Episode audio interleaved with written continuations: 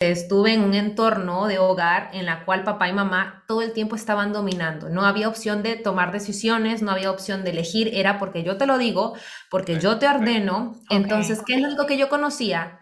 Que alguien tenía que mandar en mi vida para que así pudiera estar bien. Entonces, yo ingreso a mi matrimonio y deposito esa carga en Misael.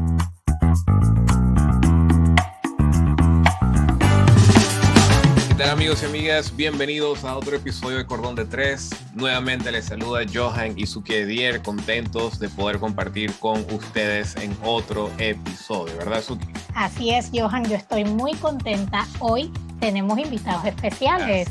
Así, que tú sabes que cuando tenemos invitados especiales yo me pongo muy contenta.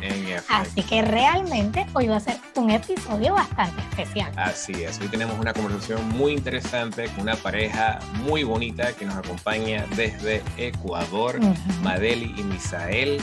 Eh, son, son una pareja muy bonita porque tienen, tienen un ministerio bonito que se llama Bandera de Amor. Así es, tienen que seguirlo, está en, Instagram. Correcto. Que así mismo lo pueden, lo pueden encontrar, ¿verdad? Bandera de Amor. Bandera de Amor. Al mismo tiempo, Madeli es psicóloga, trabaja muchísimo con, con toda esta línea, los temas que nosotros hemos estado tocando.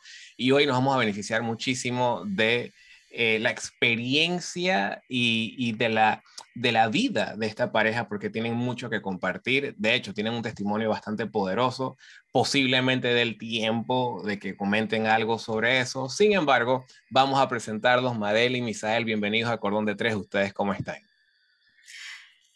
Estamos muy bien. muy bien, gracias a Dios, súper emocionados y contentos de ser invitados por ustedes y poder participar como pareja y como ministerio en todos esos temas tan bonitos que ustedes sabemos que aportan a la comunidad y a las familias. Así es, de aquí desde Ecuador, aquí dándoles un saludo. Nos encontramos en la ciudad de Guayaquil, una ciudad bastante caliente, calurosa, ¿verdad? No solo con su gente, sino también del clima. Sin embargo, aquí estamos felices de que ustedes nos estén invitando y, bueno, eh, este medio tecnológico nos permite acortar las, las diferencias y las distancias, ¿verdad? Buenísimo, buenísimo. Madel, Misael, coméntenos un poco de ustedes como matrimonio. ¿Cuántos años tienen casados? ¿Tienen hijos? A ver, examen para Misael. ¿Cuántos años tenemos casados? 14, 14 años casados. Yo estoy muy bueno con las fechas. Madre va la que no sabe las fechas. Si le preguntan las fechas cuando nos casamos, capaz que no se acuerda. no, es broma. Este, sí, tenemos 14 años de matrimonio, eh, tenemos dos niñas. Eh, tal vez comentarles un poquito, nosotros somos una familia de varias nacionalidades, ¿no? Eh, yo, soy boliviano, mi esposa es del Perú, nuestra hija mayor Natalie es de Costa Rica y la menor es de Ecuador, ¿no? Entonces, uh, esto ha sido fruto de, de, de, los países donde hemos vivido y fruto de, del ministerio que hemos tenido dentro de la iglesia adventista, ¿no? Hemos trabajado estudiado, trabajado en, estos países gracias al Señor y, bueno, ahí fruto de estas aventuras eh, de, de, viajes, ahí nacieron nuestras hijas, ¿no? Genial, genial, muy bonito. Qué maravilla, a mí me encanta esa, esa combinación. Yo creo que eso, eso aporta muchísimo porque independientemente que sean niñas, de todos modos yo creo que en la dinámica familiar uno busca algo del país de origen y, y, lo, y lo, pone ahí en la casa como para que, para que siempre se recuerde y, y se tenga esa, esa mezcla de nacionalidades que tienen ustedes en casa me parece súper interesante, la verdad. En efecto, en efecto. Amigos, vamos a entrar de lleno en el episodio de hoy. Vamos a estar conversando un poco sobre un concepto muy interesante que son las relaciones verticales y las relaciones horizontales. Posiblemente el que nos está escuchando o que está leyendo el título de este episodio está diciendo, Johan Izuki, ¿eso qué es? ¿Eso qué, ¿Qué es eso de relaciones horizontales, relaciones verticales? Madel y Misael, explíquenos un poquito cómo pudiésemos definir de esto en una forma sencilla. A ver, las relaciones horizontales y verticales son tipos de relacionamientos interpersonales, pongámoslo así, lo vamos a aplicar a la pareja, pero son tipos de relacionamientos interpersonales que determinan la posición de comunicación en la que yo estoy. Eh, pero una posición sobre todo jerárquica, no tanto de emisor y receptor, sino jerárquica o de forma de igualdad. Es más o menos como se podría decir de forma sencilla y pequeñita lo que se refiere a las relaciones eh, horizontales y verticales. Bueno, desde la parte, bueno, Madre, ustedes lo mencionaron, Madre es psicóloga, eh, yo soy contador y administrador, y bueno, eso nace también desde la parte de la jerarquización y la autoridad, y la estructura, ¿no? De la parte de estructura organizacional, en el sentido de que hay una línea de mando eh, o, jerárquica, eh, superioridad e inferioridad. Y cuando hablamos de horizontales somos pares. Entonces, eh, obviamente viene desde la organización, ¿no? Entonces también eso se ve reflejado en el tema familiar, ¿no? pero ahora creo que no vamos a enfocar en la parte de, de, la pareja, porque obviamente en una familia hay relación horizontal y hay una organización y hay una relación vertical. O sea, obviamente para que la familia se mantenga bien, no todos somos iguales porque hay una jerarquía, llamémoslo así, ¿no? Eh, ¿Qué te da autoridad dentro de una familia? Entonces, pues nos vamos a enfocar eh, dentro de las parejas, porque eso también ocurre dentro de las parejas. Y esa, es, esa sería mi segunda pregunta. ¿Cómo se ve esa dinámica dentro de la pareja específicamente? la dinámica dentro de este tipo de relaciones va a determinar muchísimo en cómo yo me comunico y cómo yo recibo la información y cómo yo me relaciono con mi pareja. Un ejemplo, ¿no? Si por ahí estamos hablando de relaciones eh, verticales, pongámosle verticales, verticales es para ahora, verticales. ¿Qué es lo que generamos? Generamos una relación de jerarquía y de poder. Alguien está arriba y alguien está abajo. Okay. Cuando alguien está arriba y alguien está abajo, vemos relaciones como por ejemplo padre e hija, padre e hijo, madre e hijo. Vemos relación, este, eh, por ahí líder de iglesia eh, laico por ahí vemos una relación de eh, jefe subordinados y así podemos seguir, ¿no? Policía y ladrón, como ustedes le quieran poner, son relaciones jerárquicas, donde alguien siempre va a estar arriba y el otro va a estar abajo. Y cuando hablamos de las relaciones horizontales, hablamos de relaciones donde hay más paridad, o sea, donde estamos más a nivel igual, igual, como los amigos, como los hermanos, este, de forma donde se comparte, como los colegas, exactamente, se comparte más en un entorno de igualdad donde nos podemos comunicar en los mismos estatus en que ambos estamos sin estar todo el tiempo haciendo juicios o malinterpretando, sino que somos más amigos, nos podemos decir las cosas de manera clara y concisa. Obviamente dentro de la parte de jerarquización tiene que ver la parte de control y autoridad, ¿no? La autoridad te genera un control. O sea, te, desemboca con algunas cosas más, ¿no? Bien acompañada esa autoridad que um, diríamos así informal, porque estamos diciendo no es que la pareja hay uno que es más que el otro, sino que ah, indirectamente se, se, creó una jerarquización. Entonces eso lleva a un tema de control. Entonces, por ejemplo, eh, porque tú eres autoridad y entonces tú controlas al subordinado, vamos a llamarlo así como si fuera una empresa. Dices, oh, bueno, tú tienes que hacer esto, esto, otro, tú, eh, ¿por qué no hiciste esto? O tú tienes que pedir permiso, o tú tienes que eh, no hacer nada si yo no te lo digo. Entonces, eh, ahí es donde se va eh, esa distorsión, diríamos así, una distorsión, entendiendo esta, esta autoridad. Entonces, eh, y ocurre lo que tal vez Madeline más adelante va a comentar, es esta distorsión hace que veamos a la pareja o como padre o como madre o como mm. hijo o como hija y eso nos daña la relación. ¿En qué sentido? De que eh, como yo soy padre, eh, voy a dar el ejemplo, si yo fuera el, como actúo como el papá de Madely, entonces ella se revela como la hija, entonces no mm. nos estamos viendo como iguales y ella no está reaccionando ni yo actuando como, como iguales, ¿no? Y es mm. posible, Misael o, o en su experiencia, es posible que yo, ya sea como esposo, como esposa, incluso como, como novio o novia, es posible que yo esté buscando estar en algún tipo de relación, digamos, espérate, vamos de nuevo, horizontal y vertical es horizontal. Horizontal par y vertical. entonces la de poder. Poder. Entonces, bien importante. La horizontal sería, igual, sería, lo, ideal, la idoneidad.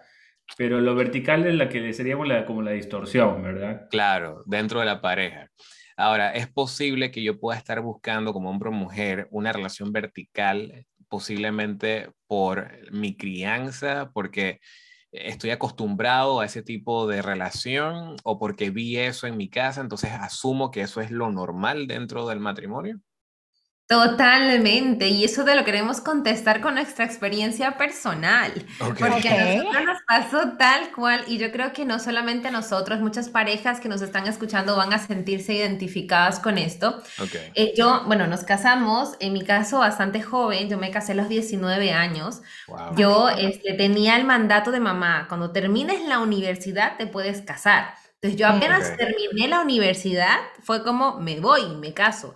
Entonces a los 19 yo terminé y yo pasé de la casa de mis papás, de tenerlo todo, de estar ahí como la hija sobreprotegida, eh, súper cuidada, a la mm. casa de mi esposo, porque ella tenía su apartamento, tenía carro, tenía muebles, tenía todo. O sea, yo pasé literalmente de la casa de papá y mamá a la casa de mi esposo. Entonces, yo con toda la, con toda, es, no lo voy a asumir solamente como edad, porque ojo, puede, la edad no necesariamente es la influencia de una relación horizontal o vertical, sino la mm. forma en cómo uno se ha desarrollado y eh, permea su vida en las relaciones futuras. Entonces, como yo crecí con esa creencia de que Em, de que alguien tiene que estar por encima mío, que yo soy la que me tengo que revelar constantemente para hacer las cosas que yo quiero. Entonces, claro, Misael que tiene un temperamento fuerte, yo que tengo un temperamento fuerte, pero que él lo tiene como más en el tema de liderazgo y yo lo tenía muy de rebeldía en ese entonces, entonces nos juntamos y cómo se ve la relación por temas de crianza, porque yo este, estuve en un entorno de hogar en la cual papá y mamá todo el tiempo estaban dominando. No había opción de tomar decisiones, no había opción de elegir, era porque yo te lo digo, porque yo te ordeno. Entonces, ¿qué es lo único que yo conocía? Que alguien tenía que mandar en mi vida para que así pudiera estar bien. Entonces, yo ingreso a mi matrimonio y deposito esa carga en Misael.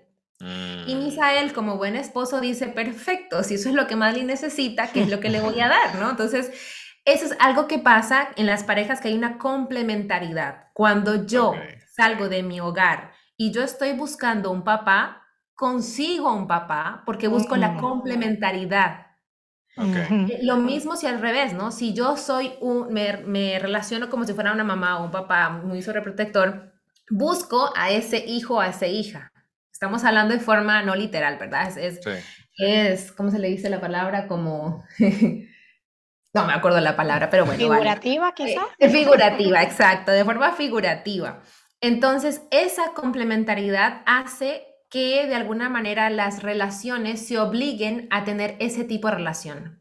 Para que eso se modifique, ambos necesitan cambiar, no solamente uno. Si bien es cierto, uno puede empezar el proceso, pero ambos, porque como uno toma un rol, el otro automáticamente necesita tomar el otro rol para que haya un complemento dentro de la relación de pareja. Entonces no significa que porque Misael de repente era el, el malo que quería ser papá, no, es que de alguna manera yo dije, o sea, yo me puse en postura de niña rebelde en mi caso y él tuvo que contenerme y la única forma de contenerme era siendo el papá que protegía a la niña rebelde de, de no estar comportándose inadecuadamente, ¿no? Y yo revelándome todo el tiempo a papá para poder hacer las cosas que quería. Entonces, definitivamente sí, sí va a influir muchísimo nuestro sistema de creencias que se forma dentro de nuestro hogar y la forma en cómo fuimos criados. Pero no, no, solamente va de ese lado, ¿no? Del tema de la rebeldía. Vamos a hablar desde el ámbito profesional. Em, por ejemplo, un, un esposo, o, dependiendo de la pareja, ¿no? La dama que estudia y, el, y el, la pareja no. Entonces, eh, eh, automáticamente se genera. Hay muchas parejas que dicen, bueno, tú te quedas en la casa, invierten, diríamos así, los roles, aunque ahora no se ve mal, y, no, estamos metiendo en, temas de asunto, pero invertimos los roles. Entonces, eh, eso genera también un cambio, ¿no? O sea, genera una diferencia. Entonces, por ejemplo, hay parejas que dicen, bueno, yo me quedo en la casa y tú trabajas, perfecto, y, aún así, entonces genera un tema de control, ¿no? Porque eh, yo, yo soy el que genero, tú no generas. Entonces, eh, obviamente ahí hay un tema de jerarquía. Entonces, se va de esa parte. Yo estudié, tú no estudiaste. Yo soy profesional, tú no eres profesional. Entonces, eh, es, es, un tema de competencia que justamente va con esa, con esa necesidad. Entonces, no solamente va de ese ámbito, no va, va muchos. Obviamente hay, hay, parejas que han logrado madurar o hay parejas que lo, lo anulan y, dicen no estamos mal, pero en el fondo eh, el problema no se, no se está resolviendo, o sea, se está evitando, pero sigue ahí presente o va a seguir presente, ¿no? Eh, incluso con la mayoría, o sea, si, si, me caso con una edad, aunque nos recomiendan que sí, puede ser dos años mayor la mujer que tú, o tú puedes hasta cierta edad, automáticamente la, la, edad ya genera de por sí un, un, tema bastante fuerte, ¿no? Eh, ¿qué, podría afectar? No decimos que es una regla, pero podría afectar también. No, y me parece bastante interesante porque me habla de aquellos problemas que nosotros podemos percibir y a veces, a veces ni siquiera percibimos que sean problemas. Lo, lo, lo, curioso de esto es que la persona lo puede estar percibiendo como totalmente normal. Así fui criado, de esa forma era el matrimonio de mis padres y funcionó y tienen más de 50 años de casado.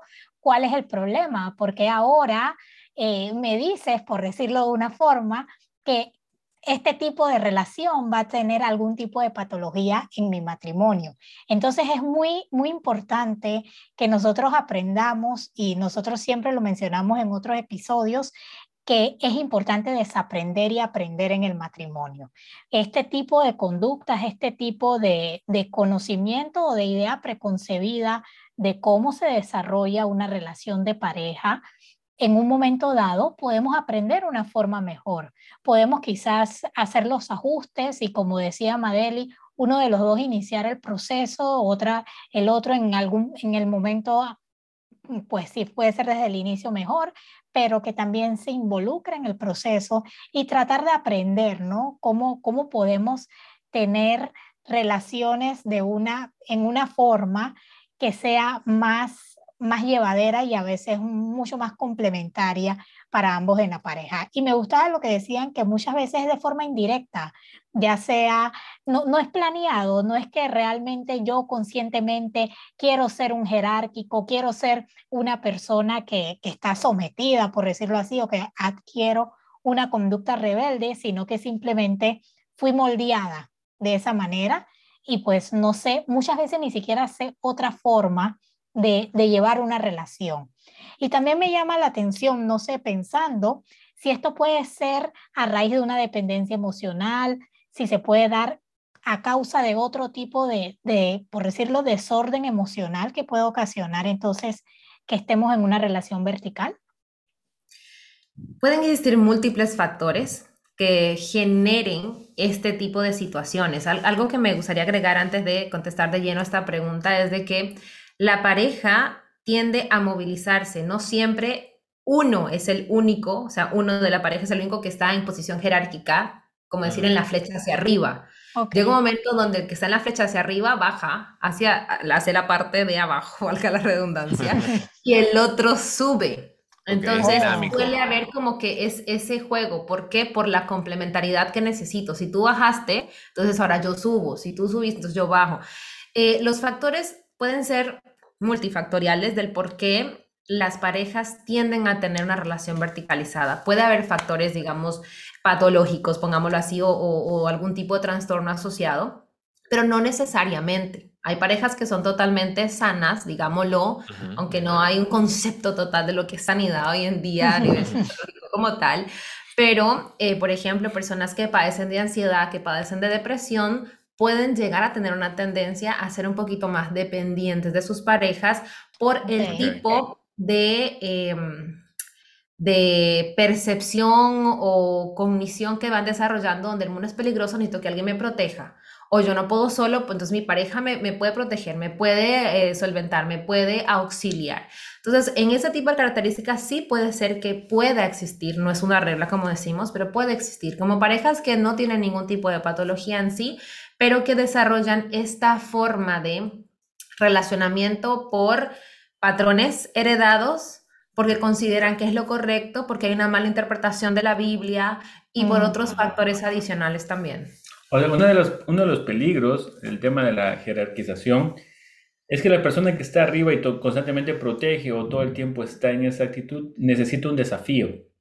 Okay. okay. Al entrar un desafío y todo el tiempo estar protegiendo, viene una pareja, perdón, viene una tercera persona del trabajo, de otro ambiente y que te lleva a un desafío, porque tú todo el tiempo estás en posición de protección y, ah, te desafías, no, ahora yo, yo, es más, yo no intento protegerte, yo necesito, más bien tú me desafías a mí, ¿no? Entonces, esa parte es, es compleja porque eh, las personas tendemos a necesitar un desafío. En, ese, en, esa, eh, en esa transición que Madeleine mencionó, de donde yo un momento subo, es algo bíblico, ¿no? Si dos estuvieran y uno cae, el otro me levanta. Pero todo el tiempo levantarte, o sea, me, va a cansar.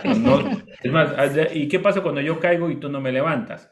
Entonces viene otra persona y me levanta. Entonces, ah, bueno, qué raro. yo sí te levanto, pero tú no me levantas a mí, porque estoy todo el tiempo debajo de esta situación, ¿no? O, dependo mucho de ti en ese sentido. Entonces, ese es uno de los mayores peligros. Muchas, muchas de las parejas que se llegan a divorciar o tienen un tema de relación de un amante, eh, tiene que ver con ese sentido, porque les, les lleva un desafío, les lleva una aventura eh, que no encuentran en el hogar, no encuentran en la pareja por esta posición que todo el tiempo tiene. Entonces, esa es, una alerta. Por eso es que dijimos, y vuelvo a recalcar, en el tema profesional, tú no eres profesional, bueno, yo te acepto y todo lo demás, pero en el trabajo encuentro una persona, una dama que, uff, eh, me impacta, me, uy, eh, haces todo sola.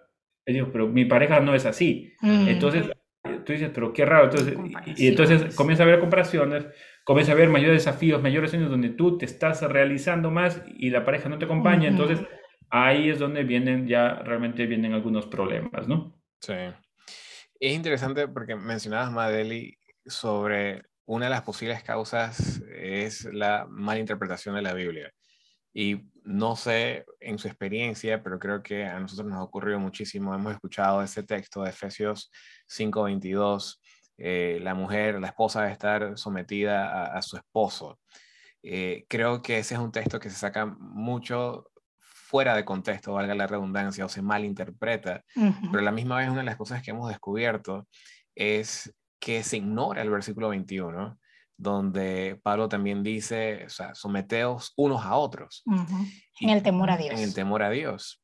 Entonces, en, en esa línea, ¿qué piensan ustedes, Misael, Madeli, que sería una recomendación apropiada de una perspectiva bíblica para que una pareja trate de desarrollar una relación horizontal, en, una mutua sumisión el uno al otro a Dios?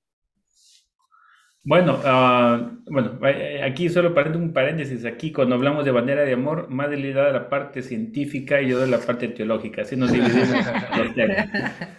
Y no es que yo sea teólogo, eh, bueno, sin embargo, bueno, por cosas de la vida estudié y después cambié de carrera. Okay. Sin embargo, este, bueno, todo viene, es más, cuando uno lee Efesios 5 del 21 hasta el 33, que es lo que yo quería hacer referencia, ustedes ya se anticiparon ese aspecto un poquito, justamente en medio del pasaje se encuentra Génesis 2, hace referencia a Génesis 2.24. Sí, eh, serán una sola cosa, bueno, una, sola carne, gracias, pero tiene que ver dos, con dos connotaciones. La primera, que cuando dijo que será una sola carne, es que cuando Dios creó a la mujer la sacó de la costilla, ¿no? Eh, que es la parte, y lo dicen los teóricos, lo dicen los exegetas, lo dicen los teólogos, de la costilla para no ser ni superior ni inferior. Así es. Número dos, para protegerla. Obviamente no está diciendo que la mujer no sea igual, sin embargo sí se reconoce, se reconoce que el hombre obviamente tiene ciertas capacidades físicas y la mujer tiene otras capacidades físicas. Por ejemplo, el hombre no puede dar a luz, se muere. La mujer tiene esa, esa fuerza biológica para poder hacer esto, ¿no? Eso viene incluso a consecuencia del pecado, ¿no? Cuando le da el tema de la condicionante que va ¿no? Con dolor darás a los, tus hijos y el hombre trabajará. Bueno, eso es otro tema. Sin embargo, está en ese contexto. Y dice, los dos llegarán a su padre a su madre y se unirán en una sola fusión, ¿no? En una sola, un, solo ser, en una sola persona. Entonces, ¿cómo si tú, si no fuéramos iguales, no podríamos ser uno solo, o sea, porque habrían ahí, vuelvo a decir, no habría una o un, tema horizontal, habría un tema jerárquico. Porque cuando hay jerarquía no son uno igual. Por eso es que las relaciones, incluso las organizaciones cuando dicen somos pares, es que somos iguales. ¿no? Entonces ahí es donde viene el tema. Sin embargo, eh, ahí malinterpretamos y también incluso el versículo 33 es muy, eh, yo diría que amplía y termina Pablo con un tema muy interesante en el versículo 33, donde dice que el hombre ame a su esposa como a sí mismo, se resumen del tema, y dice a la esposa, respete a su esposo. Creo que en el tema de la convivencia eh, tiene que ver esos dos factores mutuos, ¿no? Eh, el hombre respetando a la mujer, aunque aquí no dice respete, pero obviamente es una reciprocidad, y el hombre amando a la mujer, así como la mujer amando al varón. Entonces, obviamente, capaz que ustedes han leído este libro, ¿no? El tema del hombre quiere respeto la mujer quiere amor. Es un, es un libro que está, ¿no? Sin embargo, eh, va en esa fusión de las dos conexiones. Ambos se respetan y ambos se aman. Eh, eh, no puede haber amor sin respeto. cuando dice el hombre ame a su esposa como a sí mismo, pero no se respeta su cuerpo porque le dicen a nadie que ama su propio cuerpo lastima su cuerpo. Entonces ahí está el tema del respeto. Está inmerso. Y cuando dice la mujer respeta a su esposo, si tú no puede haber un respeto si no te ama no te va a respetar si no te ama. Sí. Eh, tal vez diremos así, ¿no? Cuando ya la mujer perdió el respeto por su pareja, es que ya hay un tema profundo y serio, o sea, un tema profundo y serio de, la parte del amor, ¿no? Porque ya no te ve con esos ojos de amor, con esos ojos de, respeto, de admiración para poder tener ese tema. Entonces, se resume en ese contexto, ¿no? Eh, ahí se ve la paridad, se ve la, eh, la parte horizontal. Sí. sí, definitivo. Y hemos hemos, yo creo que de una forma bastante clara, diría yo, y extendida, hemos dado características de relación vertical, de cómo podemos quizás ver si estamos en una relación horizontal, pero si lo diéramos así bastante puntual, nuestros amigos que nos están escuchando y quisieran identificar Suki, Johan, Madeli, eh, como Misael, cómo podemos realmente identifique qué puedo ver yo en mi pareja para decir estoy en una relación vertical o estoy en una relación horizontal. ¿Qué, ¿De qué forma práctica quizás lo pudiese ver? Como un tipo checklist, me estoy imaginando, ¿no? Sí. Algo, hacer un checklist, a ver una dónde estoy. Una autoevaluación. Exacto. Una autoevaluación. A ver, cuando nosotros estamos en una relación verticalizada, hay competencia, hay constantes críticas y juicios. Eh, hay desvalorización. Desvalorización, muy bien. Hay este, se me fue la otra que tenía en la mente. Autoridad, o sea, eh, si hay autoridad, lo contrario sería... Eh, autoritarismo. bueno, un autoritarismo o una rebeldía. O sea, si, ambas cosas funcionan, está... porque si hay demasiada autoridad y, por el otro lado demasiada rebeldía, ya es un tema, ¿no? Es, un tema con, que va en conexión. Hay frecuentes discusiones justamente porque no hay un respeto en el tema de las opiniones. Em, hay esto de, hay abusos, sí, también. Están ahí los abusos psicológicos, emocionales, verbales, financieros, físicos. Ahí englobamos todos los tipos de abuso que existen.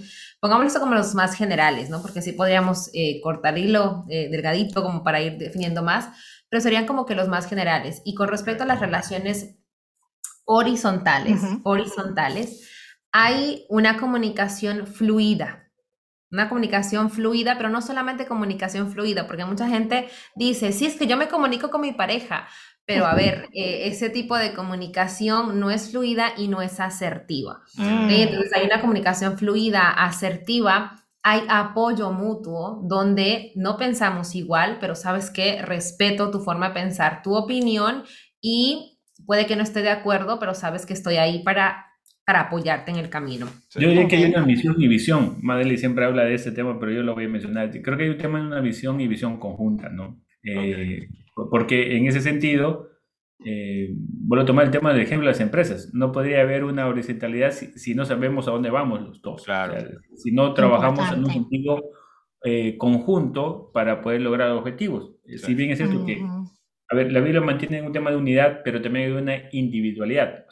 Es una unidad dentro de, la individualidad. Eh, de hecho, Ellen White menciona este tema, que nadie puede perder la individualidad dentro del otro, nadie puede fusionarse. Es más, nadie dice, nadie puede pensar como piensa el otro, va a ser imposible. Sin embargo, en estas múltiples diferencias hay una, hay una complementación. Eh, esa, esa, es la parte eh, que, que debemos resaltar en ese sentido, ¿no? Pero yo quería aclarar algo. Una, yo creo que uno de los factores que no hemos podido conversar acá, pero que es muy importante que usted lo entienda, es cómo se relaciona usted con, su, con sus padres. Mm. Es fundamental. Porque tu pareja tratará a tu, a tu cónyuge como trata a sus padres. Eso tal vez es como un cliché, pero voy a decir así, hay muchas heridas de nuestra infancia que hemos tenido con nuestros padres. Por ejemplo, si mi esposa tiene problemas con su papá, automáticamente va a generar problemas conmigo. Mm. No porque me vea como padre, sino que la relación con el sexo opuesto genera una, un conflicto. Eso es algo que mm. también se debe analizar. Si yo tengo problemas con mi madre eh, y voy a tener problemas con mi pareja, porque obviamente voy a manifestar y trasladar esa relación que tenía vertical con la parte horizontal. Mm. Entonces, se transmite. Entonces, eh, eh, eso nos va a ir afectando, ¿no? Y dentro de eso, algunas otras de las cosas con respecto a el checklist de las relaciones verticales, de las relaciones, perdón, horizontales. bueno, ya hablamos de la comunicación asertiva, hablamos de de la misión y visión compartida. Eh, se me fue una más que quería decirles. Hablamos del apoyo mutuo. Bueno, la, competencia definitivamente aquí baja muchísimo porque estamos en la misma línea, comparten las responsabilidades también. Importante. Y yo creo que hasta ahí, más o menos, es como lo general que podríamos comentarles. Genial, genial. Súper interesante. Súper interesante. Me parece que, que, con esto está bastante claro cómo podemos identificar en qué relación estamos, Johan. Ahora tú y yo nos vamos a aceptar tu mentira. de, hecho, de hecho, yo conversaba con una pareja ayer, conversamos un poquito con Madre hoy día, yo conversaba con una pareja que el esposo no se da cuenta o sea, es más, yo le mencionaba ¿no? algunos aspectos y el esposo no cae en cuenta que está en una relación jerarquizada. Es más, él cree que, es, él cree que está verticalizado, eh, perdón, que está horizontal. no, no, no, estamos, no, mi esposa y yo estamos iguales, ¿no? Es más, los dos avanzamos, los dos. Él decía los dos, pero cuando yo conversaba con la pareja, eh, no, a ver, le digo, esto no está... La esposa, la esposa no, lo, no lo percibe así, ¿no? Entonces eh, podemos estar en una idealización y negación, no nos estamos dando cuenta. Y, eso es algo que muy pocos avanzan, porque es más, estamos en un statu quo y estamos bien. Entonces, ¿para qué investigarnos? Sin embargo, uno se da cuenta, ¿no? Eh, ahora, también hay que aclarar algo. Hay roles y funciones. No necesariamente jerarquización, pero sí hay roles y funciones. Obviamente ah, puede que a alguno le molesta, ¿no? Pero el hombre ha sido puesto en un cierto sentido por un tema de protección. Y de paso, Efesios hablaba de ese tema. O sea, él dice, él es la cabeza, no con el tema de mandar y someter, porque ya lo aclara, y, no, no, no sino el aspecto espiritual, el aspecto, el, hombre es el que tiene que proveer. No digo que la mujer no tenga que proveer, no, no, no se está manifestando ese asunto, pero hay un rol y una función. Entonces, el rol y la función a veces confundimos con jerarquía y autoridad y no es así.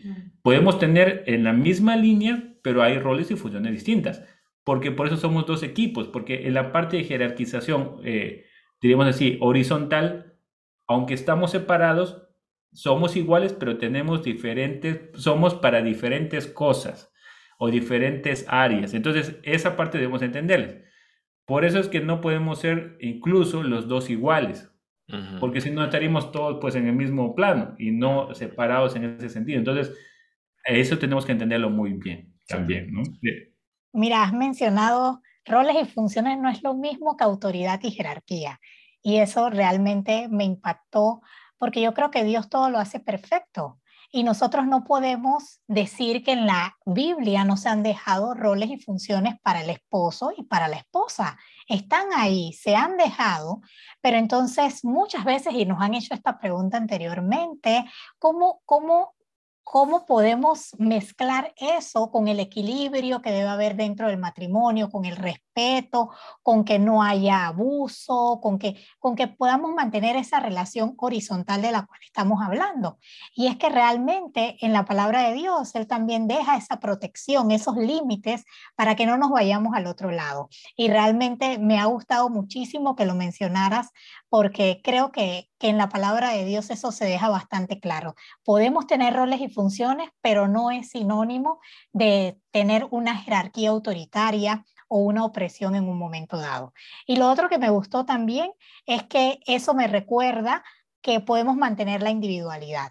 porque al tener roles y funciones, tal como lo, lo ha dicho Misael, somos diferentes y eso nos permite entonces mantener esa individualidad. Así es.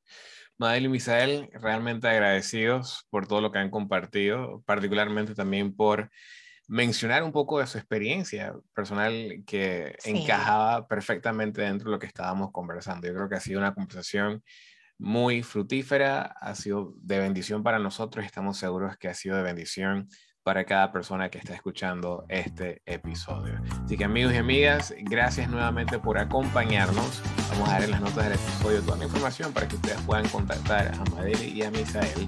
Y sin más, nos despedimos hasta la próxima semana. Hasta luego.